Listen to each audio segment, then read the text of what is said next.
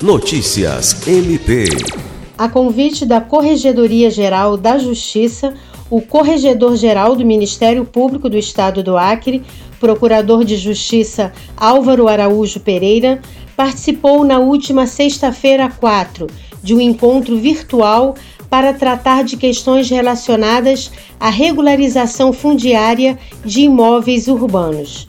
Participaram da reunião o Corregedor-Geral da Justiça, representantes da Procuradoria-Geral do Estado e do município, Defensoria Pública, Instituto de Terras do Acre e outros órgãos ligados à regularização fundiária.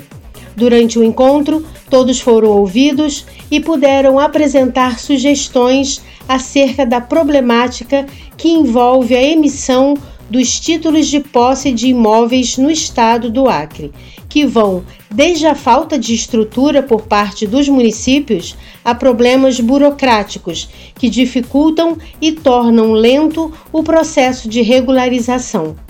Lucimar Gomes, para a Agência de Notícias do Ministério Público do Estado do Acre.